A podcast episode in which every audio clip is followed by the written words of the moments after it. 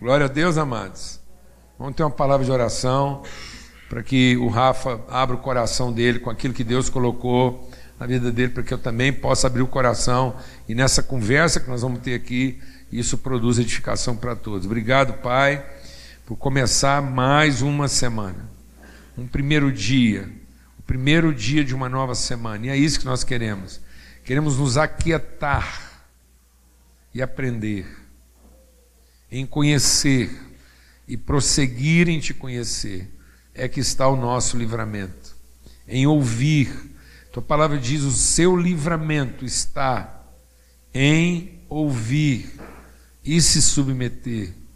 E quantas vezes, ó Pai, nós não queremos te ouvir, nós queremos que o Senhor nos ouça, que o Senhor faça por nós aquilo que nós achamos que estamos precisando, sendo que o Senhor quer que nós possamos ouvir o Senhor naquilo que o Senhor já estabeleceu, ser o melhor para nós. No nome de Cristo Jesus, ó Pai. Amém.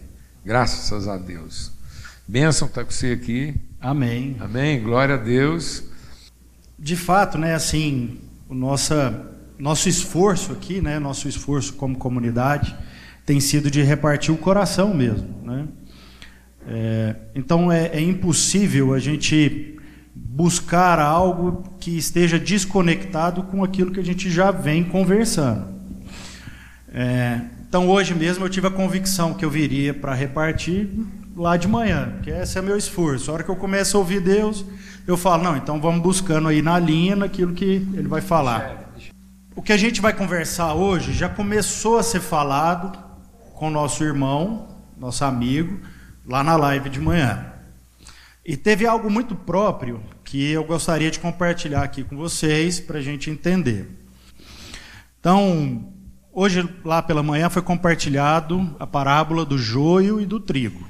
Então, acho que a maioria conhece, então nem vou aprofundar nela, mas eu queria trazer uma característica, compartilhar quase uma, um mistério aí, para a gente entender uma diferença talvez a única diferença aparente do joio e do trigo, que é o tempo que eles duram. Porque como o trigo tem uma semente, ele precisa absorver mais nutrientes, e ao absorver mais nutrientes, ele morre mais cedo. Porque ele tem que dar a luz a um filho. Então são aí a gente já tem duas coisas que já mudam: o tempo que ele dura e o que ele gera. Então, o joio não vai gerar nada porque ele não tem semente. E o trigo provavelmente vai morrer mais cedo, porque ele tem uma semente a ser alimentada. Então, provavelmente ele morre mais cedo. Então, pela aparência, pode ser que se você olhar o processo, você vai ver que o joio vai ficar vivo e o trigo vai morrer para gerar outros trigos. Então, isso é uma lembrança. É, e por que, que a gente começa conversando sobre isso? E o PJ trouxe essa essa introdução, que não é uma introdução, é uma continuação daquilo que a gente vai conversar. Porque muitas vezes a gente vem para cá com a nossa própria vida, com a nossa própria história, para buscar como continuar. E, na verdade, aqui é um lugar próprio para morrer, para recomeçar.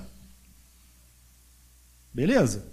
Então, toda semana você é convidado a morrer para recomeçar algo novo. Se Deus quiser, você morre o tempo inteiro. Isso é que Paulo vai falar lá, fala, olha, por mim eu morria. Essa é a minha vontade. O maior desejo do meu coração é morrer. Porque agora eu entendi tudo, entendendo todas as coisas, o que a única coisa que faz sentido para mim é morrer. Mas já que eu, é para eu ficar vivo, então eu tenho que gerar. Então é para eu morrer constantemente em vida. Por que, que eu estou começando essa reflexão a partir disso? Porque tem muita coisa que a gente faz certo no sentido errado. Então, Adão e Eva, o problema deles não foi fazer o errado. E nem Deus condenou eles à morte porque eles fizeram algo errado. Eles morreram porque pensaram em fazer um certo, se alimentar, mas no sentido errado. Porque eles queriam se alimentar para descobrir a sua independência. E ali eles morreram. Morreram o quê? A referência de Deus para eles. Então, Deus, como referência, é Sua vontade como uma referência para a gente, é o que dá direção ao nosso certo e ao nosso errado, fazendo com que o nosso certo floresça tanto quanto o nosso errado. Vocês estão entendendo?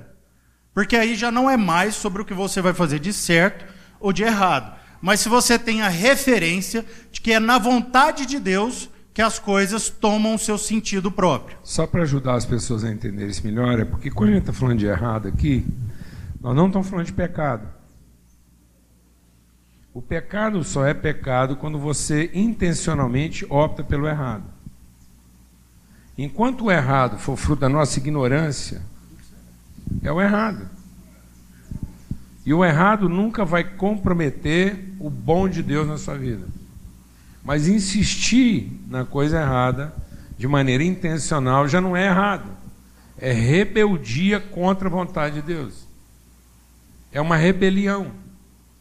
Então tem uma pessoa que ela pode ter feito tudo errado a vida inteira e não ter consequências danosas como alguém que aparentemente fez errado uma única vez, mas fez isso de maneira intencional, em rebeldia voluntária ao a orientação que Deus tinha dado para ele.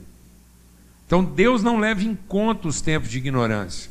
Então, quando o Rafa está falando aqui que tanto o errado quanto o certo, no, fim, às vezes vão ter o mesmo peso, você fala, mas não é possível que uma pessoa que fez tudo errado vai colher como eu que fiz tudo certo. É possível.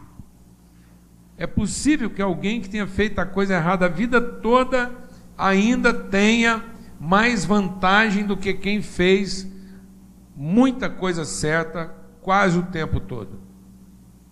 Porque Deus não vai levar em conta os tempos do que? Da ignorância. Por isso é muito melhor um ignorante do que um sabido sem vergonha. Então tem muita gente que se mete a sabido, diz que sabe e é sem vergonha. É rebelde. Então a maldição de Deus não está sobre o erro. O erro já foi perdoado. As pessoas atraem, a gente pensa que Deus amaldiçoa, Rafa. Deus não amaldiçoa ninguém, não. Deus nunca amaldiçoa ninguém. As pessoas se amaldiçoam na medida em que se rebelam intencionalmente contra a sua vontade. Amém? Só para ajudar, porque às vezes a pessoa vai pensar assim, mas meu Deus do céu, mas será? É, isso mesmo. Às vezes uma pessoa fez errado a vida toda.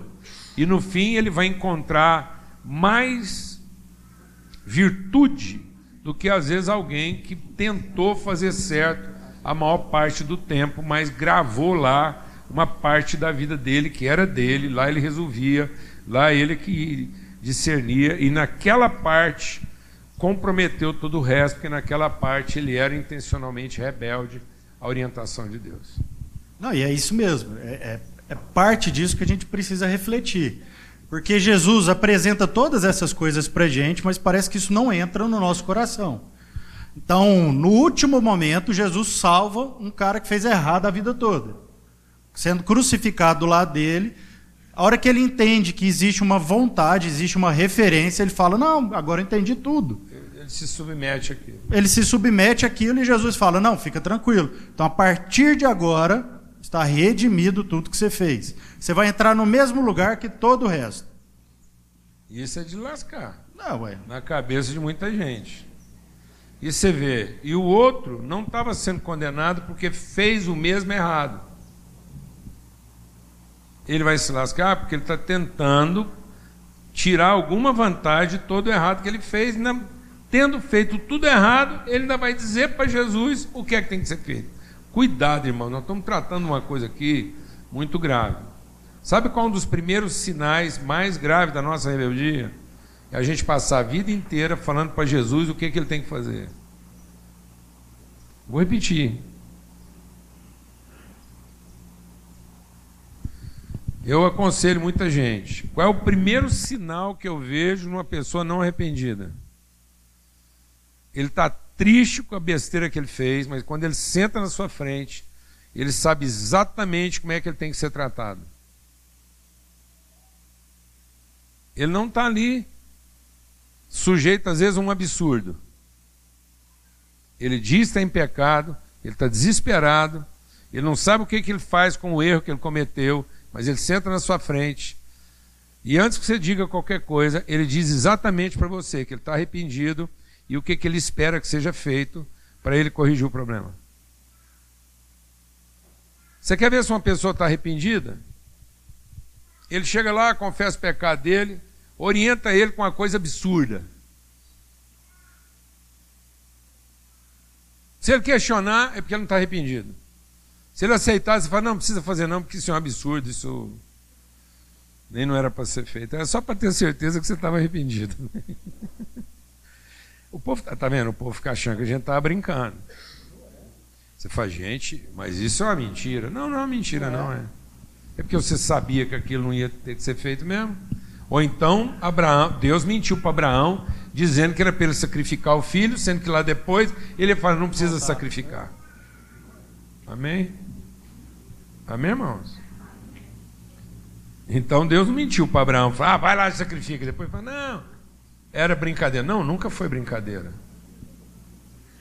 É um balizamento. Amém. É, e, e talvez o maior comprometimento nosso seja tendo conhecimento de todas essas coisas, continuar no mesmo fluxo. Por quê? Porque uma coisa era a igreja, a comunidade judaica, assim que Jesus chega, com 400 anos de silêncio, não entendendo o que, que seria uma circuncisão no coração, porque é isso que Jesus nos apresenta. Olha, a circuncisão não é para que você tenha o direito a alguma coisa, mas o que você tem que circuncidar é o seu coração, a sua motivação, o motivo pelo qual você age. Beleza. Uma coisa é para aquela comunidade que não tinha conhecimento disso, que foi ensinado outras coisas e que permaneceu com um silêncio de Deus de 400 anos. Outra coisa é um povo como nós, que até hoje achamos que aquilo que a gente vai fazer de certo é o que vai garantir o nosso lugar. Aí tem um problema. Porque sabendo de todas as coisas, sabendo sobre o que, que de fato são as alianças que Deus fez com o seu povo, não dá para a gente permanecer no mesmo lugar. Impossível. Aí já não é ignorância. Aí já é rebeldia. Rebeldia. Porque alguns daqueles fariseus, enfim, daquele povo, poderia até ser ignorante, porque aprendeu uma coisa ao contrário. E a partir do momento que eles se encontraram com aquilo, eles são redirecionados àquilo que é a verdadeira referência, que é a vontade do Pai. Então, a hora que a gente fala do amor do Pai, é porque Deus se revela em amor. Mas o Cristo se revela em obediência à vontade do Pai. Então, a expressão do amor de Cristo é se submeter à vontade do Pai, independente da sua própria vontade. Por isso que ele chega lá e fala: Olha, Pai, se é possível tirar de mim isso, beleza. Mas se não for possível, eu me submeto à sua vontade. Então, essa é a forma de expressar o amor pelo Pai. Amém? Vocês estão entendendo? Porque aí a gente vai entrar naquilo que é o que eu queria conversar hoje, que é sobre envelhecer. Porque parece que se tem uma crise da nossa atualidade é envelhecer. Meus avós morreram cedo, meus dois avós, Wilson e Sérgio. Os dois morreram muito cedo, 50 e poucos, menos de 60. A aparência deles era de um senhorio.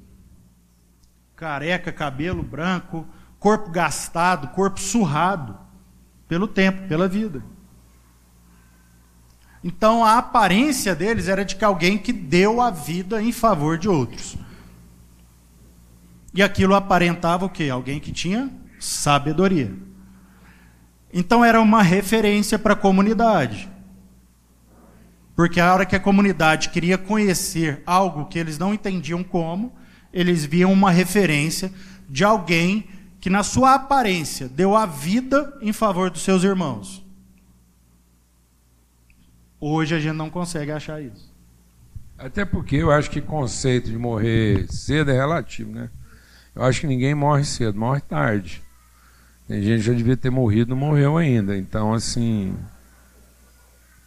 Né? Tem gente que a gente fala, nós não podemos dizer que alguém morreu cedo, né? Nós não sabemos, né? O que, que ele seria se ele vivesse um dia a mais, mas nós podemos dizer de gente que está morrendo tarde, né? Então morrer cedo é saber que o cara morreu na hora, né? Que você fala, morreu cedo, né? Porque morreu na hora. Porque às vezes um minuto a mais você fala, rapaz, não é que esse cara está durando. Então, assim, eu acho que não tem ninguém que morreu cedo. Entendeu? Mas há um sério risco de ter gente aí que está morrendo tarde. E tem muita gente que não entende o que é morrer. Exatamente. Porque. E acha que é durar. Isso. Adão e Eva morreram. E continuaram durando. E geraram frutos dessa duração. Que não durou nada. E que aí Deus veio ter que consertar tudo de novo. Mandar todo mundo abaixo, fazer um dilúvio para ver se aquilo tudo vai embora, por descarga abaixo. Por que, que eu estou falando isso? Porque a verdade é que nós não entendemos a vida no seu sentido correto. Nós achamos que morrer é, é quando o corpo perde e morre. Isso não é morrer para gente. E aí a gente não precisa fazer muito esforço para sustentar essa aparência, não. Na verdade, a gente devia fazer o menos esforço possível, porque para a gente morrer é lucro. Então, essa existência, deixar de existir, é o nosso alvo. E não algo que a gente luta contra. E a verdade é que nós estamos inseridos num momento onde todo mundo tem medo de morrer. E aí deixa de viver. E aí não vive nada. E aí morre tarde. Porque durou muito tempo, mas morto ele já estava. Beleza. Porque aí o texto que eu quero compartilhar com vocês está lá em Mateus 18. Quem quiser abrir. A gente vai fazer uma reflexão sobre ele, entendendo isso e talvez indo além daquilo que muitas vezes a gente pensa sobre ele. Mateus 18.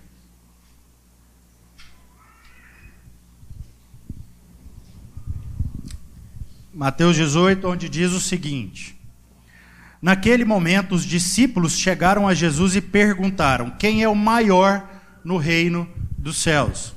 Chamando uma criança, colocou-a no meio deles e disse: Eu asseguro que, a não ser que vocês se convertam e se tornem como crianças, jamais entrarão no reino dos céus. Portanto, quem se faz humilde como esta criança, este é o maior no reino dos céus. Amém.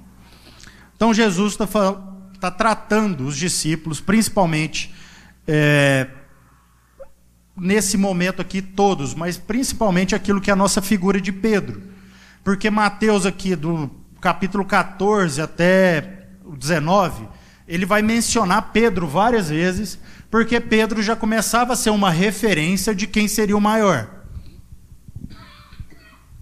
Então, Pedro, começando a ser essa referência, Mateus escreve para mostrar quem era verdadeiramente a referência. Então, logo após, logo após, tá?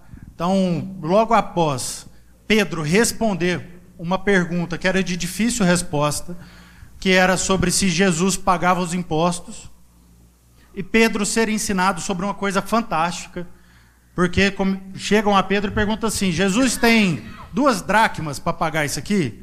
Jesus paga essas duas dracmas? Pedro fala sim, bem de supetão, sem nem perguntar para Jesus, ele fala: não, sim, ele paga.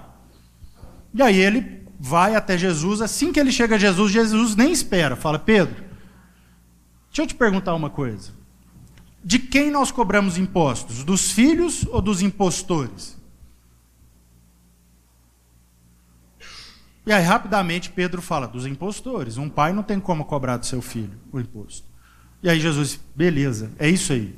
Só que a partir de agora, entenda o seguinte: para eles não ficarem escandalizados, vai ali com um anzol, não vai ser mais uma rede. Você não vai jogar uma rede para ver se pega muito peixe, para ver se isso dá certo. Não, você vai jogar um anzol na água. E na hora que você pegar esse peixe, lá estará um imposto meu e seu para pagar para eles. Então Jesus faz um ensinamento para Pedro que com um anzol estava resolvido aquele negócio para ensinar os irmãos. Que ele não precisava fazer o menor esforço para resolver isso.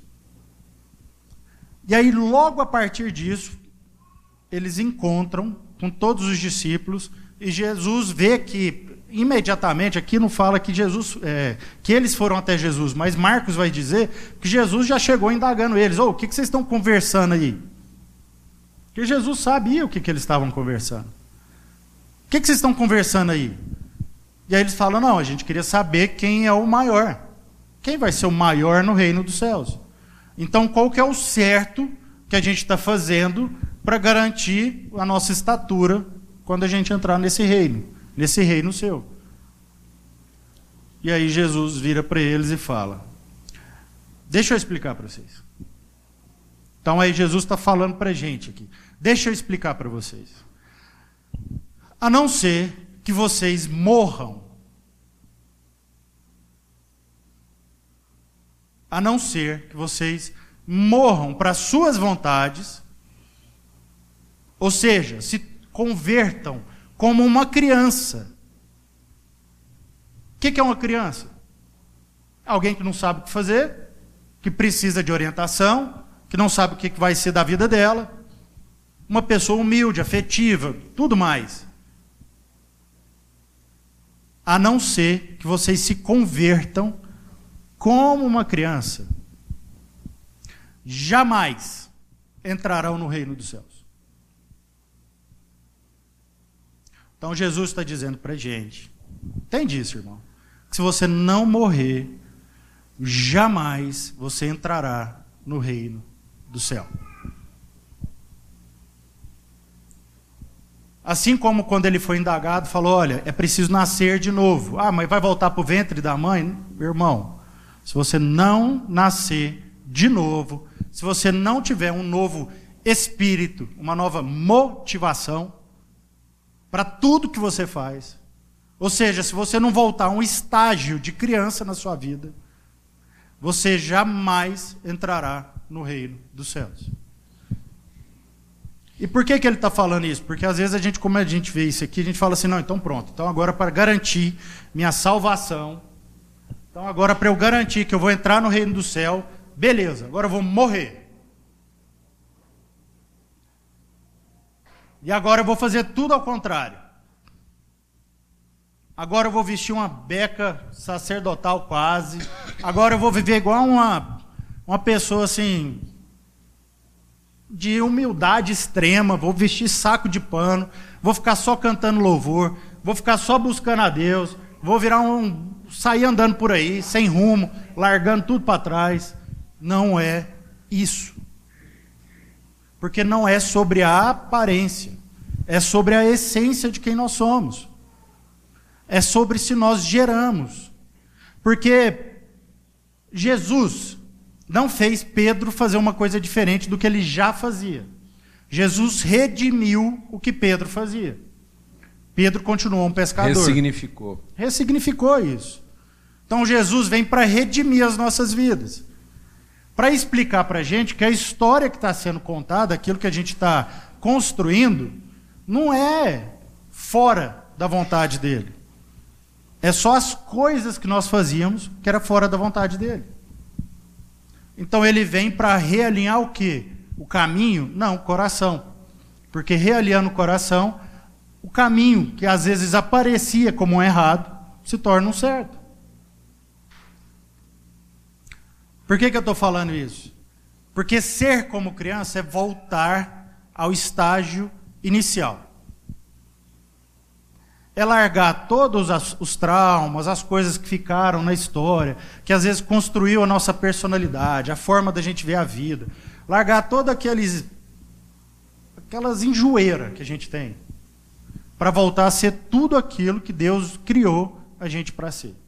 Então, as coisas que nós fazíamos inconscientemente, agora a gente faz de forma consciente, com sentido correto.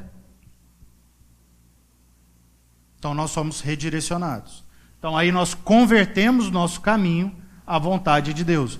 Deus volta a ser uma referência. E aí, qual que é a questão? Que eu queria passar a bola para você. Que dificuldade nós temos? Qual é a, o maior impasse que nós temos? Que nós não nos submetemos, o corpo inteiro, a vida inteira, a essa vontade.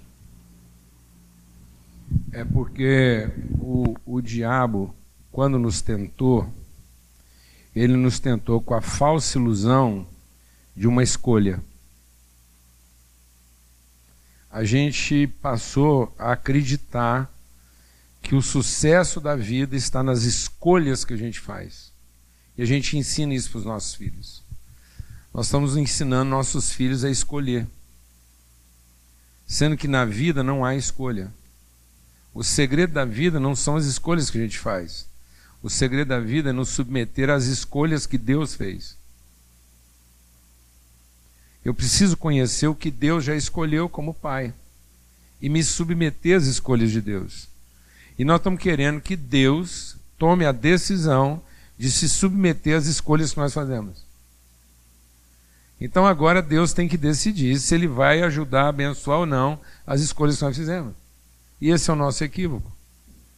Por isso, quando a gente pensa que a vida é escolha, nós estamos formando adultos carentes. Porque o que é o segredo da criança? O segredo da criança é a submissão. E aí, com o passar do tempo, ela começa a se empoderar e ela começa a achar que agora ela não tem que se submeter, ela pode escolher. E aí a gente escolhe com base nas carências. Porque se fosse a decisão de submeter, não era com base na carência, era com base no propósito. Então eu me submeto a um propósito que foi escolhido para mim. Então Deus escolheu um propósito para mim e eu me submeto àquele propósito. Então, eu vou me tornar um adulto submisso. Aí nós estamos deixando de ser um adulto submisso, como uma criança que se submete a uma escolha que foi feita para ele, e estou me tornando um adulto carente. Como uma criança carente que agora ficou velha. Então eu estou levando a carência para a minha fase adulta. Em vez de levar o quê? A submissão.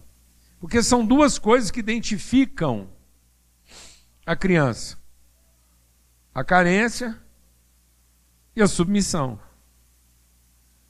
Só que quando uma criança é criança de fato, ele tem uma carência, mas ele se submete a decisão e a escolha que foi feita para ele. Ele não escolhe a comida que ele vai comer. Glória a Deus, amado.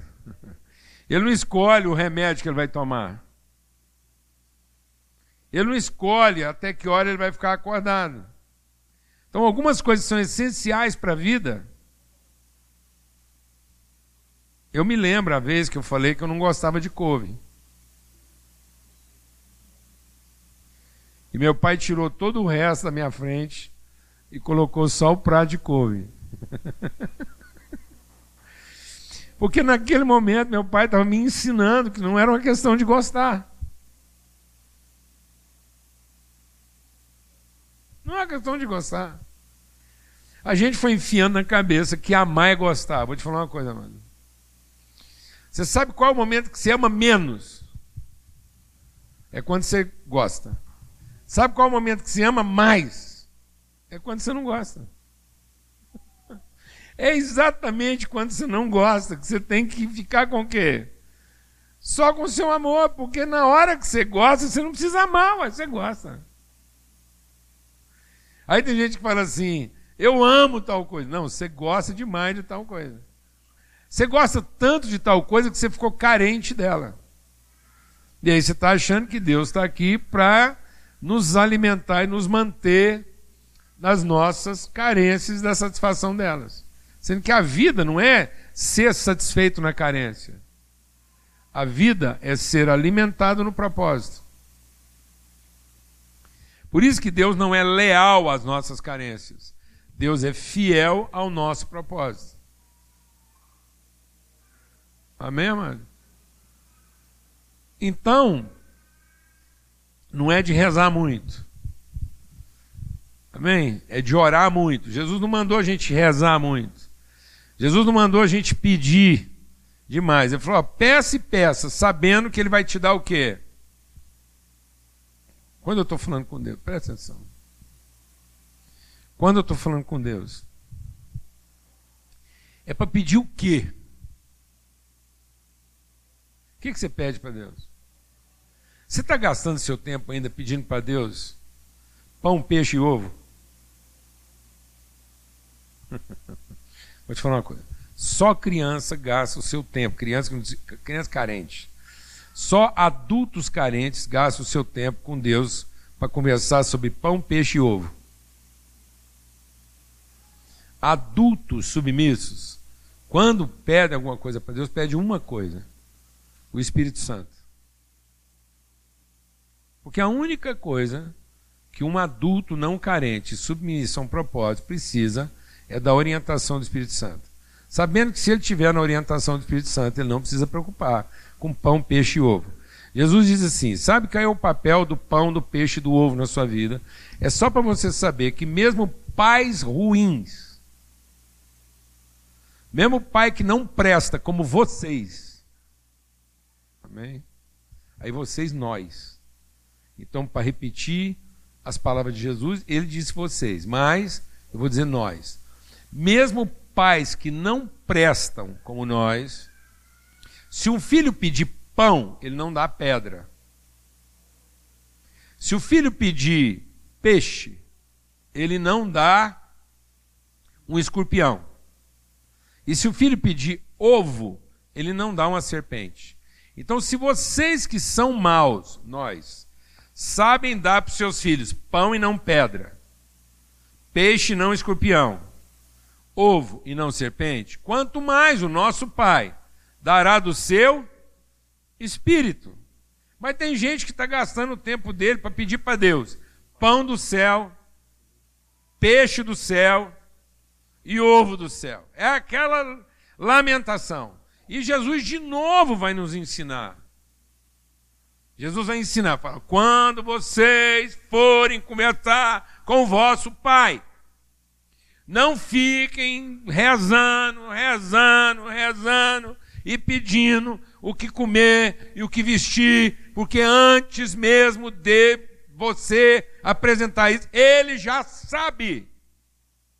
Se naquele dia você precisa de pão, se naquele dia você precisa de peixe, ou se naquele dia você precisa de ovo. Estava até para fazer uma análise nutricional sobre pão, peixe e ovo. Às vezes está aí uma dica aí que a gente não sabe. Nutricionista de plantão. Quem sabe? Tem uma dieta aí. Então, amados, em nome de Cristo Jesus, o Senhor, fala a verdade. Onde é que a gente gasta a maior parte do nosso tempo falando com Deus? Quanto ao que vestir, é o que comer. Porque nós nos tornamos o quê? adultos carentes e não crianças submissas. Que aí, se você aprendeu na infância a submissão, mesmo quando você for adulto, a submissão vai funcionar. Mas se tudo que você aprendeu na infância foi a carência, então você vai ser um adulto carente. Aí você tem que voltar a ser criança, para ver se de uma vez por todas você aprende a submissão em lugar do que? Da carência. Voltar a ser criança para conhecer nosso Pai. E saber que nós não precisamos ficar falando com Ele sobre pão, peixe e ovo.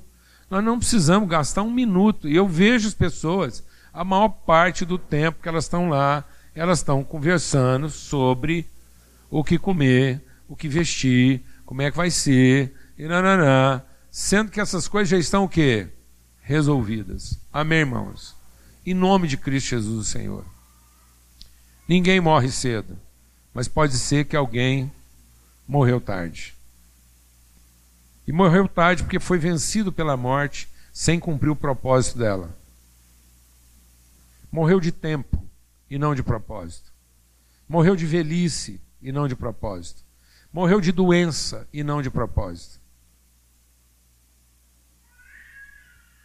Que não seja uma fatalidade, que não sejam nossas carências, que não sejam nossas ansiedades. Tem gente que está morrendo de ansiedade e não de propósito. Tem gente que está tirando a própria vida, porque cansou de durar tanto. Isso é tão grave nos nossos dias hoje que nós temos jovens de 15 anos de idade chegando à conclusão de que já viveram muito. Sabe o que é um jovem que se suicida aos 15 anos de idade? Alguém que morreu tarde.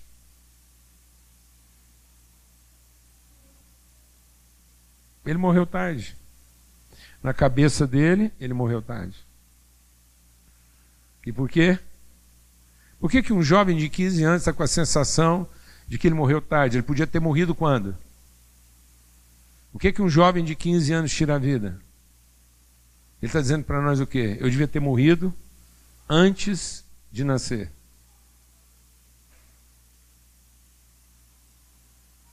Amém, amados? Por quê? Porque nós estamos achando que a vida é escolha.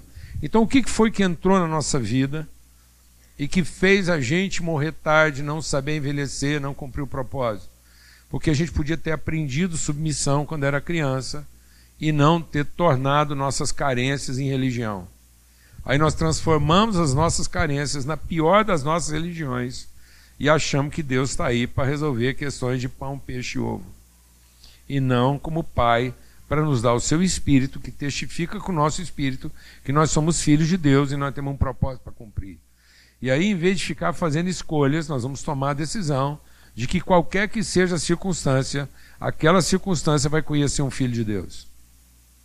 Independentemente de que aquela talvez não seja a escolha que eu faria. Então, obrigue pessoas a fazer escolhas a seu respeito. Mas não decida se livrar delas. Viva de tal maneira que elas tenham que escolher e escolhendo tomar a decisão. Você não precisa se livrar de ninguém. Mas seja a liberdade delas. Amém, amados? Porque se você for um fiel na vida das pessoas, elas vão ter que tomar a decisão pensando que estão fazendo uma escolha. E sabe por que, que elas vão ter que tomar uma decisão pensando que estão fazendo uma escolha? Porque você tomou uma decisão quando você podia ter feito uma escolha. E como você decidiu não escolher, você passou a ser o lugar de decisão na vida de todo mundo. Ainda que muita gente abandone você pensando que essa foi a melhor das suas escolhas. Sendo que se elas tivessem decidido estar com você, elas teriam encontrado o caminho da vida. Eu vou dizer uma coisa: mesmo no casamento, ninguém disse que o casamento que você fez vai durar para sempre. Apesar dele ter sido feito para durar para sempre. Mas um casamento para durar para sempre, as duas partes têm que decidir que um casamento é para sempre. Porque em todo o tempo que eles acharem que o casamento é uma escolha, apesar do casamento ter sido feito para durar para sempre, não quer dizer que ele vai durar para sempre. E aí você não tem o controle disso. Mas a Bíblia diz que aquele que for fiel e tomar a decisão de ser uma referência de fidelidade, não de subserviência, não é assumir as formas que o casamento te impõe, mas é dar ao casamento as referências que ele precisa. Porque tem muita gente que, para salvar o casamento, faz a escolha de dar para o casamento o que ele quer e não tomar a decisão de oferecer para o casamento o que ele precisa. Alguém está entendendo o que eu estou falando? Mas se você oferecer para o seu casamento o que ele de fato precisa, então quem estiver com você vai ter que tomar uma decisão. ainda que pensando que está fazendo uma escolha. E aí, quem se separa, divorciou. Quem foi fiel, ficou viúvo.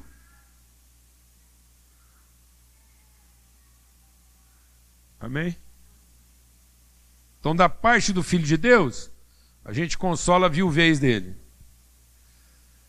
Por isso tem gente que diz assim: você acredita em divórcio? Eu, acredito, para os incrédulos. E para os crentes eu acredito em viuvez. A gente ajuda o viúva, a viúva, e aí ele está livre para encontrar alguém que, que queira seguir esse caminho.